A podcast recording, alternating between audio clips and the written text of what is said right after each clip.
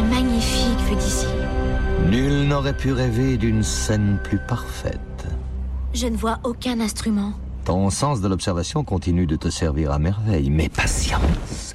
C'est à Madame Justice que je dédie ce concerto, en l'honneur des vacances qu'elle semble avoir prises très loin d'ici, et en reconnaissance de l'imposteur qui se dresse à sa place. Dis-moi, Evie, sais-tu quel jour nous sommes? Euh, le 4 novembre Plus maintenant.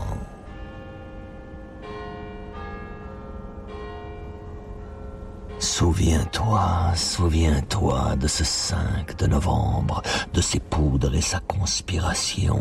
Souviens-toi de ce jour, souviens-t'en, à l'oubli, je ne peux me résoudre. D'abord, l'ouverture. Oui, oui, les cordes. Tends l'oreille, tu les entends Maintenant les cuivres. Je les entends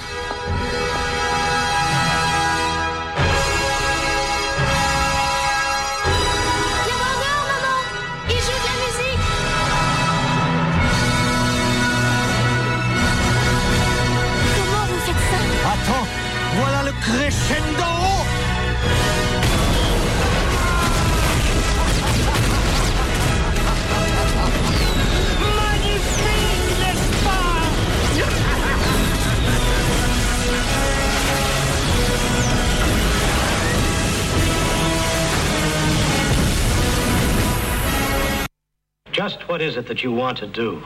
Well, we want to be free. We want to be free.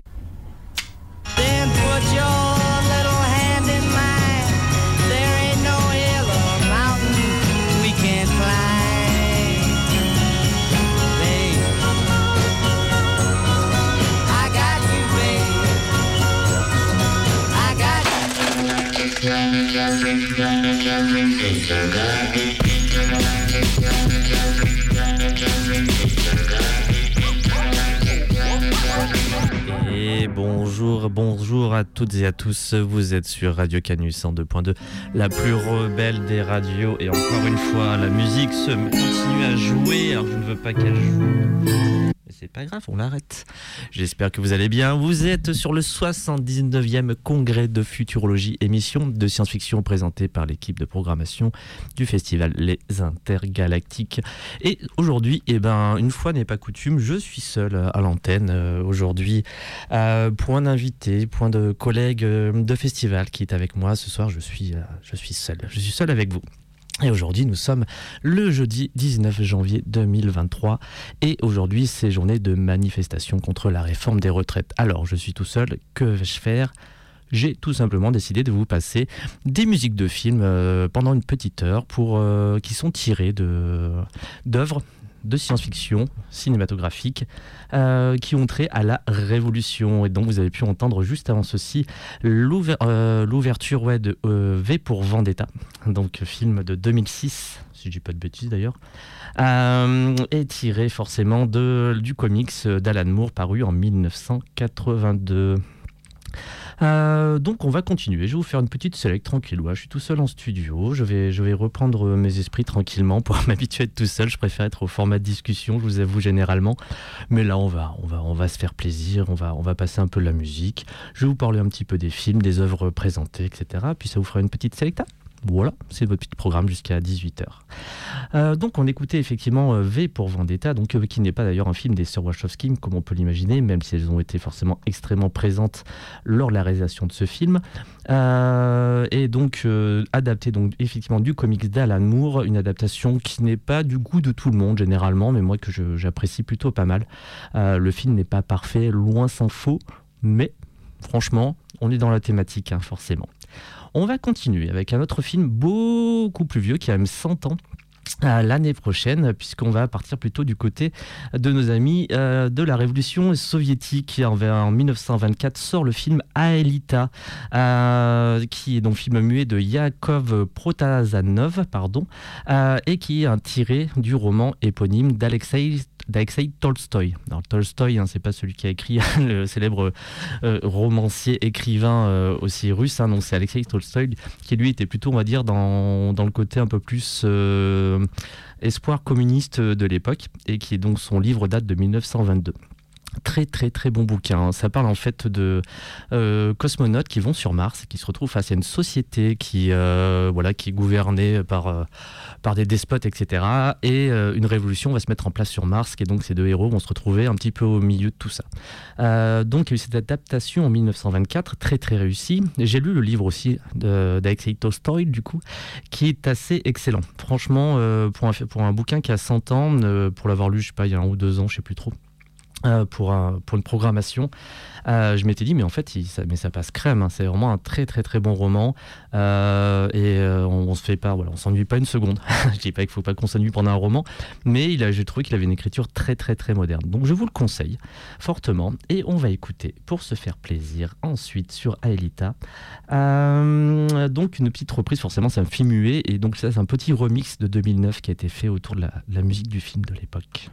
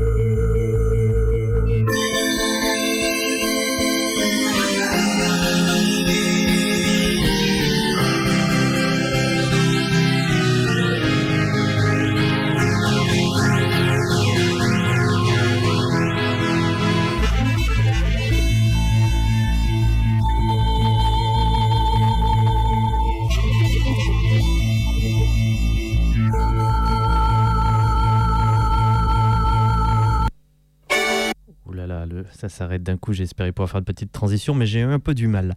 Mais pas de souci. Vous venez écouter donc un morceau de Aelita, film soviétique de 1924, qui parle d'une révolution communiste qui se passe sur Mars. Les communistes ont fait la révolution utopique telle qu'ils le souhaitaient euh, et l'ont amené sur Mars. Et donc voilà, on parle vraiment d'un mouvement révolutionnaire qui, se met en place. Et c'est un très très bon film, hein, vraiment muet de, cette époque. Et je recommande de nouveau le bouquin d'Alexei Tolstoy, Tolstoy de 1922. Si vous arrivez à vous le procurer, je vous le conseille, ça se lit vraiment très bien. Ça fait partie des petites euh, lectures souvent méconnues liées à la science-fiction. On continue, on va quelques années plus tard tranquillement en direction d'une œuvre beaucoup plus connue, s'il en faut, même on pourrait dire que c'est pas très original, mais thématiquement sur une thématique euh, révolution, cinéma et science-fiction, on est dedans, puisque je parle de Métropolis de Fritz Lang, donc de film de 1927, qui avait coûté très très cher, le, film le plus cher de l'histoire du cinéma à l'époque, euh, et qui s'était planté dans les, euh, dans les grandes largeurs. Toutefois, il a été revu deuxième moitié du XXe siècle, où d'un coup il est revenu au devant de la scène, et puis il y a eu forcément des euh, des, rééditions qui ont été faites. On a retrouvé d'ailleurs aussi à des moments des bandes qui avaient disparu puisqu'il a été coupé dans tous les sens. Un film qui est très long euh, pour l'époque en tout cas.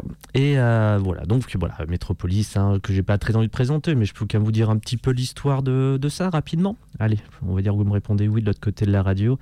Hein, donc ça se passe en 2026. On s'approche. Metropolis est une mégapole dans une société dystopique divisée en une ville haute où vivent les familles intellectuelles dirigeantes dans le dirigeante, dont l'oisiveté, le luxe et le divertissement. Et une ville basse où les travailleurs font fonctionner la ville et sont opprimés par la classe dirigeante.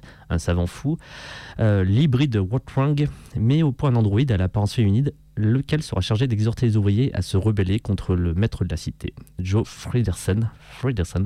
ce, qui ce qui permettra à celui-ci de les mater. Donc voilà, c'est Metropolis, on est clairement sur un une histoire d'un soulèvement ouvrier qui se passe dans, un futur euh, imaginé à l'époque. Euh, donc, il est imaginé 100 ans plus tard. C'est un grand, grand chef-d'œuvre, forcément, du cinéma, de science-fiction et du cinéma tout court. Euh, je ne pouvais pas passer à côté. Et on va s'écouter une petite ouverture aussi, hein, qui a été refaite par Zach Klein. donc, c'est une petite relecture de l'ouverture que je vous propose maintenant.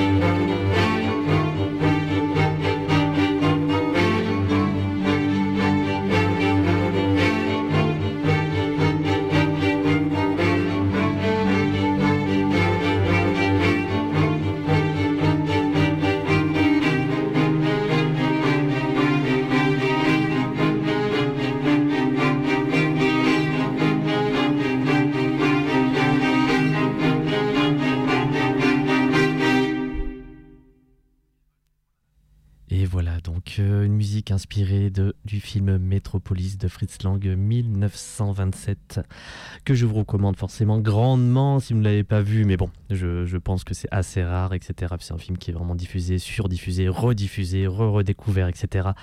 Une belle œuvre de science-fiction forcément, et tout à fait dans notre thématique du jour. On continue tranquillement notre petit, euh, petite balade au sein des films pour aller un petit peu plus tard. On va aller en 1975 avec Rollerball, euh, grande, grande, grande œuvre hein, de, science-fiction de Norman J. Wilson, qui narre l'histoire d'un jeu, d'un, jeu euh, quelque peu meurtri dans un futur dystopique pour changer, où voilà, on se retrouve dans une espèce euh, presque, on pourrait dire, on pourrait être un peu sur du cyberpunk, qui manque peut-être pas mal d'éléments, on va dire, esthétiques qui peut en faire partie. Mais on se retrouve face encore à des méga corporations euh, avec des euh, différents départements qui gèrent, euh, qui gèrent l'humanité, etc. Et le rollerball, ça sert juste, eh ben, c'est du jeu pour le peuple, hein, tout simplement, ultra violent, et, et qui, qui occupe tout simplement et qui passionne les foules et qui permet de, voilà, un peu de les sortir des questions sociales dans lesquelles elles ont affaire. Voilà, donc très très bon film hein, de 1975. On va écouter sur le morceau, on, reste sur les ouvertures, mine de rien, on est, un peu à fond sur les ouvertures là. Euh, donc avec l'ouverture euh, du film, qui est donc la toccata de Jean-Sébastien Bach, ou Johann Sebastian Bach, euh, joué par le London Symphonic Orchestra. Euh, un très bon, très très très bon morceau. Qui, euh, qui rentre un peu dans cette arène qui ouvre le film. hein. C'est vraiment joueur rentre dans cette arène, dans ce, dans ce, oui, c'est euh, une arène tout court d'ailleurs, Euh, tout simplement pour s'affronter, etc. Et ça commence sur cette musique-là.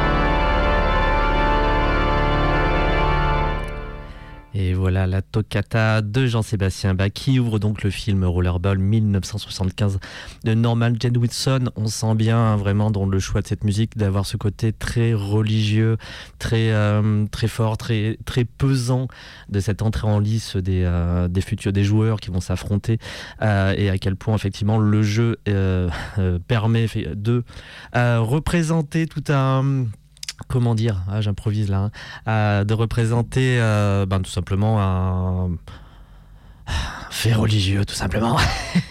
c'est ce que je ressens en tout cas de mon côté.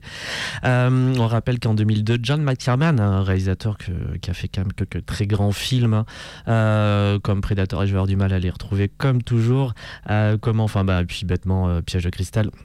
Euh, a fait un remake en 2002 mais qui n'est pas du tout réussi malheureusement et qui même dévoie un peu le propos un très c'est un film euh, qui dénonce beaucoup Rollerball etc euh, et qui avait un propos et malheureusement en 2002 c'était un peu loupé. Et c'est notamment aussi un film en 2002 qui a valu à John McTiernan bah, de faire quelques temps en prison pour des questions de d'écoute des producteurs. Enfin bref c'était je vais pas rentrer dans les détails les dramas d'Hollywood mais ouais ça, ça, ça avait fait mal voilà, on va continuer, on va se rapprocher là d'un coup, on va faire un gros saut dans le temps et on va arriver à vraiment quelque chose de beaucoup plus, euh, récent. Mais je voulais aussi euh, aborder euh, cette question de, musique, de science, de film, de science-fiction, révolution, avec, bah, des œuvres aussi diverses que variées, mais dans toujours notre thématique, puisqu'on va aller en direction de Hunger Games.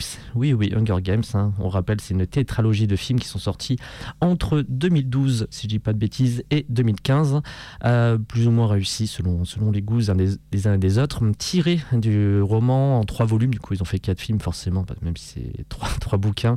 Grosse mode à l'époque de Suzanne Collins, que j'ai lu d'ailleurs, et que je trouve franchement, ça se lit extrêmement bien. Et dans cette grosse mode qu'on a eue au, début des années 2010, euh, jusqu'à peu près 2020, d'adaptation de, young adults, euh, c'est pas, ça démérite pas trop. C'est mon opinion personnelle.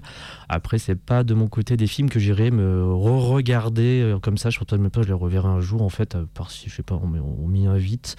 Euh, mais voilà. Tiens, eh ben, au passant, j'ai perdu ma petite page que je voulais avoir. Et du coup, on va s'écouter un petit morceau, même si alors on va, on va plus sur un côté un peu plus pop euh, pop musique. Hein. on va sortir des, des orgues et du côté église quoi. Et on va s'écouter Kingdom Come The Civil War, donc qui est lié au pro au, premier film, hein, tout simplement. On fait simple, on fait efficace et on appuie sur le bouton.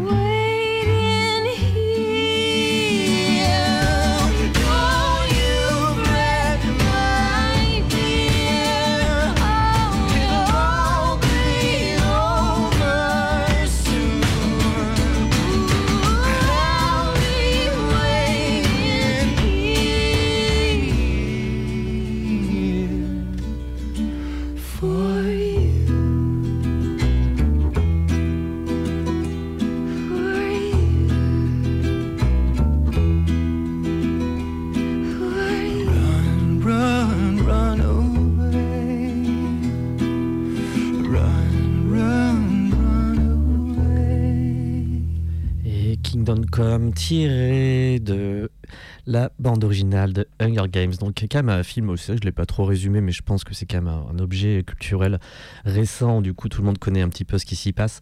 Clairement, mais en tout cas, on se retrouve en fait dans un monde toujours dystopique hein, où euh, le, voilà, le pays, ce qu'il en reste après une grosse guerre, enfin, tous les trucs qui sont passés, se sont divisés en secteurs, plus ou moins riches, etc. Et il y a un jeu qui est mis en place pour. Euh, pareil, toujours, ben, c'est une bonne suite à Rollerball, on va dire, dans cette idée de, du jeu pour occuper le peuple, etc. Euh, et qui forcément euh, un peu cheaté. Et là-dessus, ben forcément, les, euh, classes des secteurs les plus pauvres vont commencer à se révolter là-dessus, en utilisant notamment la figure d'une d'une héroïne, hein, clairement, qui va servir aussi euh, parce que voilà, tout, n'est pas rose dans, de partout, loin de là, euh, va servir aussi d'égérie, hein, de révolutionnaire, et va avoir donc aussi un rôle médiatique à jouer pour pouvoir soulever les peuples, etc. Mais euh, à quel prix? C'est-à-dire que voilà, certes, et donc eh ben, d'ailleurs beaucoup de sacrifices derrière tout ça, et, et voilà, et puis on est sur, des questions un peu de forcément de choix politiques pour arriver à ces fins et ce que ça peut, ce que ça peut en dire. Je vais pas pousser l'analyse plus loin parce que je pense que je vais, je, je vais du dire des bêtises. Ah, et je n'ai jamais trop analysé non plus. Donc voilà, j'ai pas essayé d'y substituer des grilles de lecture un, peu surprenantes. Je pense ça serait. Euh, je pense qu'elle est droit dans le mur, me connaissant. Ah, voilà, et eh ben on continue. Bah, un an plus tard, hein, on va rester encore euh, sur une œuvre assez récente et malheureusement assez loupée. Euh, et pourtant, il y avait beaucoup de bonnes choses qui auraient pu, qui pu découler de ce film. Mais je parle de Elysium de Neil Blomkamp qui lui décrit un monde où en gros sur Terre et eh ben en gros c'est un, on un petit sentiment de post-apo apocalypse c'est-à-dire ben voilà tout, tout, est un peu pourri et euh, les bourgeois sont, sont allés dans l'espace sur une jolie petite arche qui est juste au-dessus.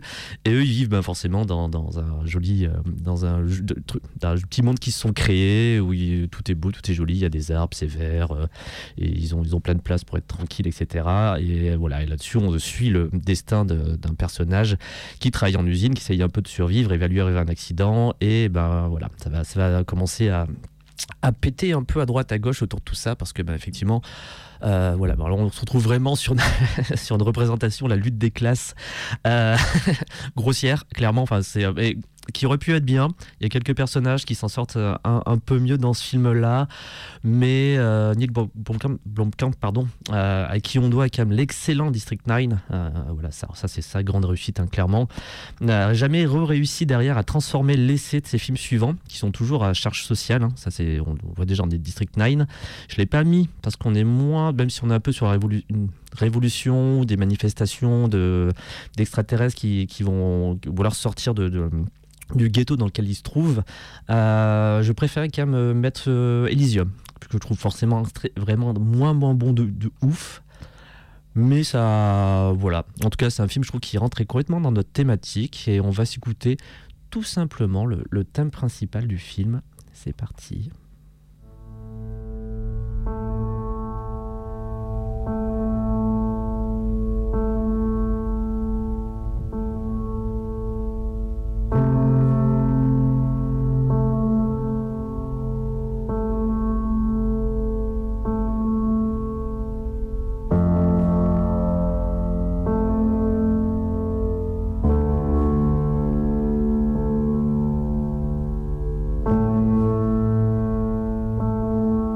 You wanted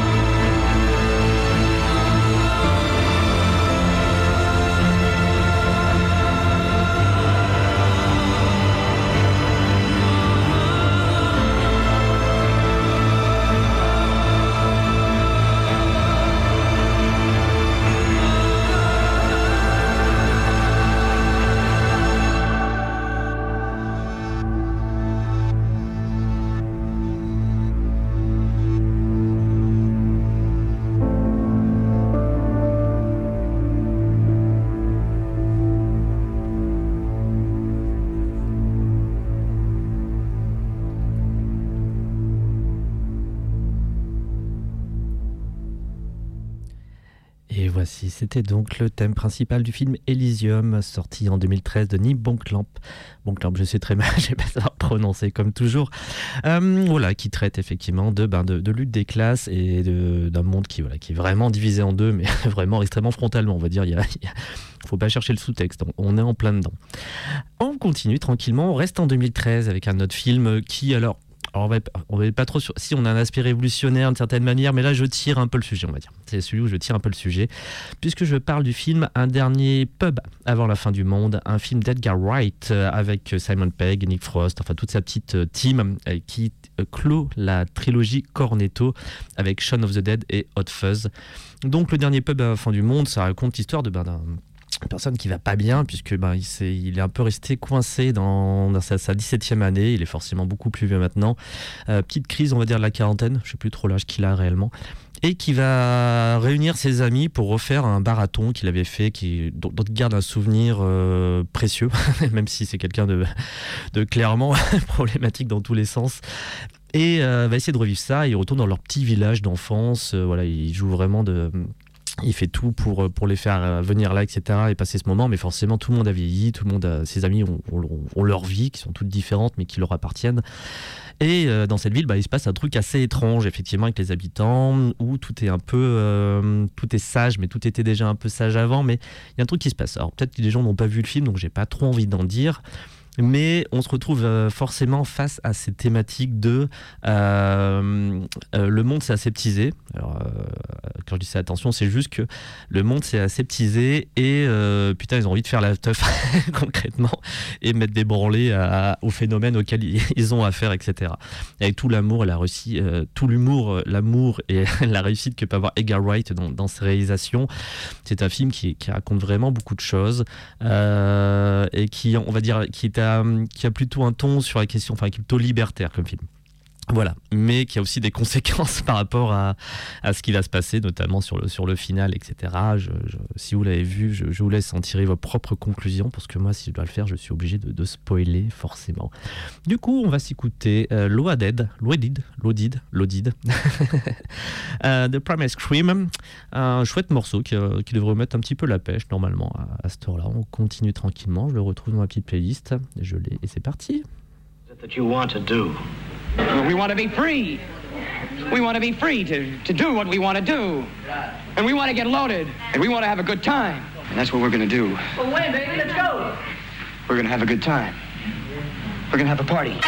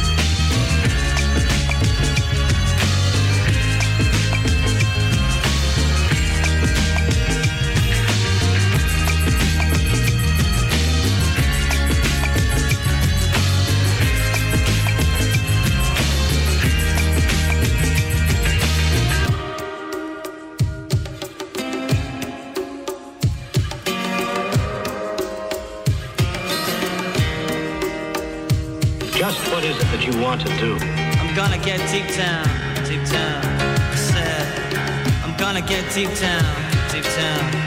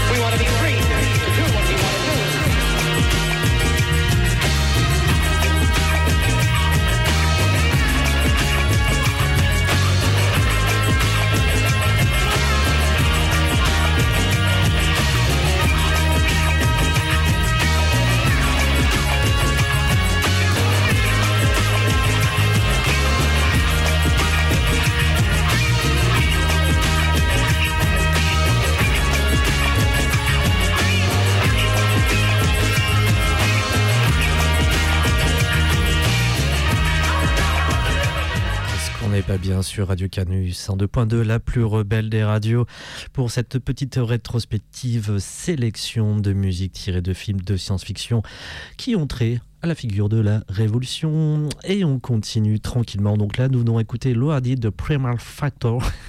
Super. Primal, Scre- Primal Scream. non, je vais le faire en français.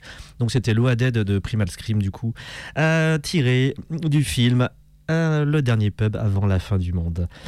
On continue, on va passer alors à tout autre thème. Alors, vu que j'ai un peu improvisé cette émission, je vois à peu près les enchaînements sont un peu périlleux, mais ils tiennent, ils tiennent, je, je, je, l'auto-accepte. Euh, ce que je fais, on va passer à autre chose. Alors du coup, on va moins parler de la question de, révolution, encore une fois, mais plutôt on va dire euh, d'un film que je ne pouvais pas ne pas évoquer euh, lors de cette émission, sorti en 1997 de Paul Verhoeven, et, on, et puis la musique défonce tout aussi au passage. Et on parle de Starship Trooper, bien entendu, un film qui a, fallu un peu de temps pour le comprendre sur le moment parce qu'on, euh, il nous était promis plus ou moins un récit guerrier contre des insectes géants d'une autre planète concrètement, et on s'est retrouvé avec une grosse, charge euh, anti-système, etc., euh, ultra violente, ultra bien branlée, qui nous offre effectivement des moments de scène d'action euh, débridés et bien branlés, qui, vivent, qui vieillissent vraiment très bien. Euh, ça, plutôt bien. Euh, Il va avoir 20 ans, le truc. Euh, 30, oh putain. Et. euh, ah oui, c'est ça, ouais. Et, euh, et du coup, ouais. On se retrouve devant ce film-là qui est très étonnant et qui est franchement. euh, Bah, les gens ne l'ont pas compris en fait, parce que si on regarde ce film du premier degré, ou petit conseil que je peux vous donner, regardez du film en étant du côté des insectes. Vous l'apprécierez beaucoup plus, etc. Parce que Ken et Barbie et leurs copains nazillons du gouvernement, etc. Et ben voilà, et ben euh, Paul Verhoeven, il y va à fond et j'ai le sentiment qu'il s'est beaucoup amusé à faire ce film. Euh, il est tiré notamment du livre Étoile garde à vous de Robert Heinlein. Robert Heinlein, donc un des grands auteurs de science-fiction euh, au monde, clairement, qui a notamment inventé plein de concepts, notamment dans ce film-là, la question d'exosquelette, qui n'existait pas avant, euh, et qui était quand même, voilà, politiquement un militariste convaincu, si je dis pas de bêtises, et voilà, dans Starship Trooper, dans la société qui qui est décrite, on peut être citoyen, c'est-à-dire avoir le droit de vote qu'à partir du moment où on a fait son service militaire il faut faire ça, et à partir de là, on a droit de vote, etc. Et je crois qu'Heinlein le pensait vraiment. J'ai toujours cette anecdote que j'aime beaucoup aussi donner sur, l'auteur. Il a écrit un autre livre qui s'appelle En terres étrangères, qui raconte un, la, un, être humain qui a été élevé par les martiens revient sur Terre et qui a deux trois pouvoirs etc devient une espèce de nouveau messie euh, qui est un qui est un beau livre au passage euh, et qui en fait a été beaucoup repris par le mouvement hippie dans les années 70 euh, qui voilà ça faisait partie de, leur bouquin un peu de chevet sauf que les hippies ils allaient voir Robert Heinlein dans sa baraque pour le saluer en disant putain on va voir l'auteur de ce, super bouquin etc et lui il est chassé à coup de flingue ils ont barrez-vous de mon jardin putain de hippie quoi donc voilà c'est un peu le personnage. Euh, n'empêche qu'il a, voilà, il a, c'est pas n'empêche, politiquement, clairement, il était, de ce, bord-là. Euh, il s'en est jamais caché. Mais c'était ben, de ses qualités, c'est déjà il écrit bien, et de euh, il a toujours su développer des idées de science-fiction de manière, de manière assez folle. Et voilà.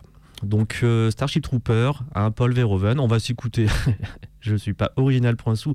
Mais euh, to Drop, euh, qui va vous mettre un peu la pêche, j'imagine, euh, à l'approche de 18h. Avec donc de Basile Polydoris, euh, ben, un morceau, morceau ultra connu si on en veut, qui effectivement est là pour vous réveiller si jamais vous étiez en train de vous endormir au son de ma voix.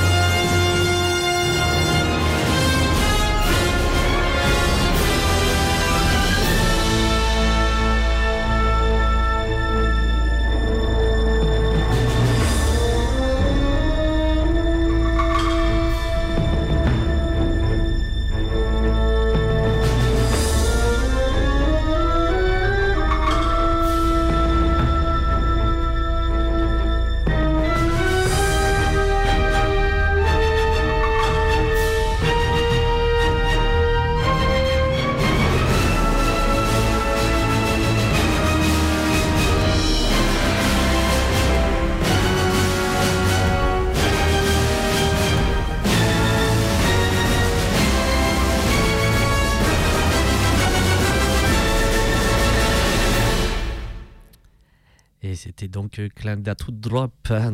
Faut que j'arrête de faire des accents anglais. Drop de Basile Polidoris tiré du film Starship Trooper de Paul Verhoeven 1997. Et forcément un côté ultra martial, mais euh, ce qui est un peu amusant, c'est que juste tout un tas de, de G.I. Joe qui sont juste en mode ouais, on, va se battre contre les, contre les insectes et se faire défoncer la gueule concrètement. Et ils vont juste au massacre, etc. Euh. Donc c'est assez divertissant. On continue avant-dernier, puisqu'on s'approche des 18h, donc euh, le, le, temps va commencer, à, va commencer à filer forcément. Alors, celui-là, je m'attendais pas à le mettre, mais je l'ai mis quand même. Surtout qu'actuellement, je ne fais pas la pub du siècle.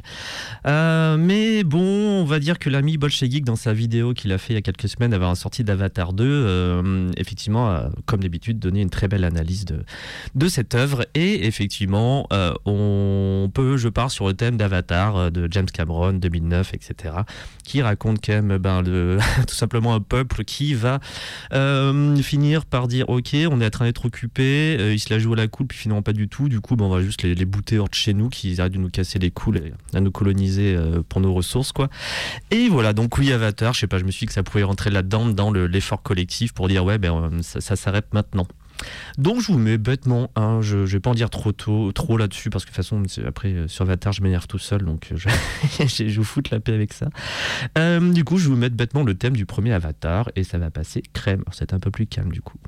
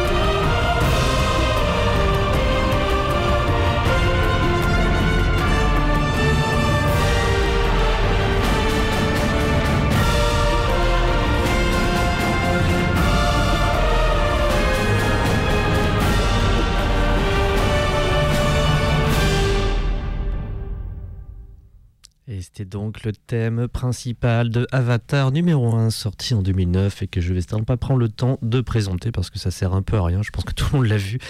Euh, mais voilà, c'était donc l'avant-dernier morceau, avant de, il reste quelques minutes, hein, vraiment le temps presse de seconde en seconde parce que c'est le principe du temps aussi. Et donc on va s'écouter un dernier, allez, un dernier morceau qui est une reprise hein, d'ailleurs, tiré d'un de mes films qui est devenu un de mes films préférés alors que quand je l'avais vu à l'époque à sa sortie j'ai fait ouais mouf etc mais finalement euh, c'est un film que je peux me regarder de temps en temps on va dire une fois par an et me dire ah en fait il est vachement bien et tout. Et puis euh, voilà c'est un film que j'ai appris à apprécier en fait et qui m'a fallu du temps. Parce que voilà je pense que je partais aussi pour regarder autre chose et j'étais assez surpris par le style de Bong Joon-ho qui a donc fait l'adaptation du Transperce-Neige euh, en 2013 de nouveau. Il y a beaucoup de films de 2013 et donc euh, le très voilà un très très très bon film en fait finalement le, la patte Bong Joon-ho a vraiment je pense sublimé ce film et, qui parle bah, alors là vraiment bah pareil, on se retrouve bah, littéralement sur des questions de classe sociale qui sont séparées par, un- par un train. On est au fond, bah, on, est, dans la merde littéralement d'ailleurs. Et on est devant, bah, on, est, on, est chez, on est chez les bourgeois, si ce n'est pas plus. Et du coup, bah forcément, on va parler d'une révolte qui se met en place, mais qui forcément a aussi ses systèmes de contrôle. Je, voulais, vous en dis pas plus que ça, mais j'en dis pas mal. Du coup, je, pense que ça finira bien l'émission. J'ai décidé de mettre une petite musique qui est donc la reprise. Alors là, c'est tiré de la série. C'est vrai qu'il y a la série télé qui a trois saisons, je crois, euh, qui, est sortie depuis, qui sort depuis quelques années. J'ai oublié date 2018, j'imagine. Et euh, moi, j'aime beaucoup. Enfin, je trouve qu'elle a des hauts et des bas, etc. Et qu'elle a quelques défauts des séries d'aujourd'hui. Parfois, des, euh, avoir un peu des tunnels de dialogue euh, qui, avant d'avoir une scène, entre guillemets, d'action, ça manque, je trouve, un peu les séries souvent aujourd'hui d'équilibre entre les deux. Bref, passons cet avis personnel. Euh, mais je la trouve très réussie au final et surtout, bah, elle commence à un peu plus loin dans, ce qu'elle raconte. Donc, hâte de voir la suite. C'est un- c'est une série que je prends plutôt du plaisir à regarder quand elle sort. En plus, c'est des saisons de 10 épisodes, je crois, ou 12. Donc, ça va, c'est pas, pas trop méchant. Passons. Du coup, voilà. Alors, Transpersonnage, du coup, ce sera pas la musique du film, mais donc c'est plutôt un moment, effectivement, qui est tiré de la série. C'est que j'avais bien aimé cette reprise. Peu, c'est la reprise de. encore de l'anglais, ça va être rigolo. Euh, Sage de Muriel, vous, vous allez la reconnaître, je vous la dis pas, j'ai pas cherché à, trouver mon accent horrible. Euh, qui faisait une critique qui est assez rigolo l'histoire de cette chanson. Enfin, rigolote, elle est intéressante, on va dire, puisqu'effectivement, elle reprend un peu, elle, elle, elle a été écrite et composée suite au scandale de Nixon en Amérique. Et donc, euh, en fait, c'est une chanson extrêmement engagée. Ce qui est amusant de savoir, c'est qu'elle a eu un énorme succès en France, cette chanson, mais vraiment un méga succès. Et par contre, nous, on l'a- dansé en slow. Et en fait, un jour, Murred, donc le compositeur de cette chanson, avait dit, mais, mais en France, je comprends pas. C'est trop une chanson politique qui a trop la mort et tu vois, tu vois, tu les petits Français en train d'aller dans leur boom pour danser dessus. Et euh, c'est pas qu'il était choqué, mais il disait, par contre, ils comprennent pas du tout ce que je raconte dans cette chanson. Donc voilà, c'est un, un petit, une petite anecdote assez rigolote autour de cette chanson. Et donc dans voilà la série a fait une petite reprise. Euh, tac, d'ailleurs j'ai un peu j'ai un peu zappé les infos etc. Bah oui mais d'un autre côté si je les mets pas sur mon texte euh, en texte j'ai un peu les zappé. Euh, donc juste pour vous dire quand même qui sont les artistes. Hop là on n'en parle plus qu'elle se lance pas toute seule. Euh, Sfonana, eh ben c'est même pas très précisé en fait. Oui, sinon, bah, c'est quelqu'un qui sait. Voilà, bah, il met pas. hum, Ouais, on s'en fout. Ok, je vous la lance, hein, tout simplement, parce qu'on est arrivé au bout de cette émission. Et je vais vous dire au revoir. Du coup, pour terminer cette émission, bah, je vous remercie de m'avoir écouté si vous l'avez fait, euh, qui sera disponible en podcast, podcast dès samedi sur tous les réseaux du festival Les Intergalactiques. Euh, vous étiez sur le 79e congrès de futurologie, une émission de science-fiction présentée par l'équipe de programmation du festival, une émission programmée et animée par moi. Bon, bonne fin de jeudi et on se retrouve très vite à la semaine prochaine avec un invité. Ciao ciao. Super, c'est pas du tout le